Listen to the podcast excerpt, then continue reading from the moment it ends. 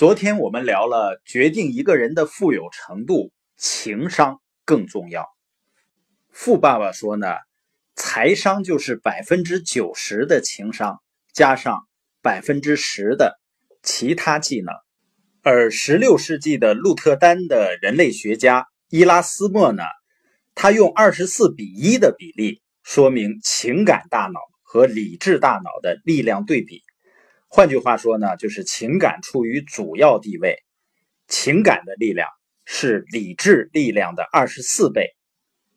我们所有的人啊，只要是有点人性的，都经历过情感战胜理智的情况。很多人是不是有经过这样的事儿？出于愤怒，说出一些我们后来希望没有说过的话。被某个我们知道并不适合自己的人吸引，仍然跟他们一起出去。更糟糕的是呢，还跟他们结婚了。故意做某事儿去伤害我们所爱的人，因为我们被伤害了。还有的人呢，经常会感到心碎，并且好久不能恢复，总是感到郁闷，经常会受到。别人不良情绪的影响，使自己的情绪陷入低谷。还有的时候呢，情感的力量超过二十四倍，比如说上瘾，对某种食物、烟酒、毒品等上瘾的症状。还有一些是恐惧症，比如说对蛇的恐惧、恐高，或者是有的人害怕黑暗。或者像我一开始的时候，我对陌生人是有着恐惧的。这些呢和其他一些行为，通常都是百分之百的是由情感驱动的。还有在金钱问题上，很多人存在着严重的情感恐惧症。不管我们承不承认啊，金钱是一种跟情感有关的事物。因此呢，大多数人都不能理智的对待金钱。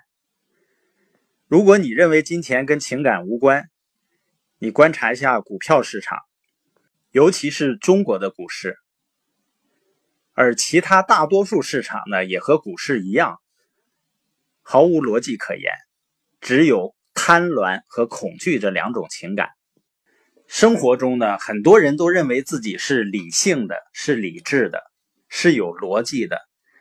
实际上，就像我们前几天所说的，新泰股份因为严重违规被勒令退市，而且永远不能再重新上市。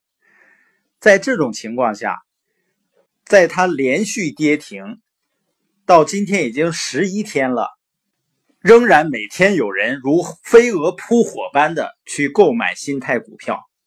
实际上，它更证明了，当一个人贪婪的。情绪贪婪的情感出来以后，他的智商已经基本上是不能用了。所以在生活中，你会发现，容易上当受骗的人，往往就是那些内心特别渴望快速甚至一夜暴富的人。那带有浓厚情感的思想带来的问题是什么呢？就是他听起来很有道理，比如说意象线的人。当他有恐惧的时候，他的逻辑是这样的：要安全的形式，不能冒风险。这个话我们会不会很熟悉呢？但是对于 I 象限的人来说呢，这种想法完全没有道理。他认为呢，你要驾驭风险，要学会驾驭风险的能力。他认为最大的冒险是你不去承担任何的风险。如果你想知道你是情感思考型还是理智思考型，有一个方法呢，就是注意你在交谈中是否经常使用“感觉”这个词。比如说呢，许多由情感或者感觉支配的人会这样说：“哎呀，我今天不想锻炼了。”很明显呢，在理智上他们知道自己应该锻炼，但是情感在控制他们。许多人终生呢在财务方面挣扎，就是他不能控制自己的感觉，他们甚至让感觉支配自己的思想。你听没听到有人会这样说？我觉得自己不喜欢做这个事情，虽然它看上去不错。我觉得投资呢不适合我，我感觉呢这个生意不适合我，我讨厌被拒绝的感觉。你发现这些话语都是来自情感，而不是理智的思想。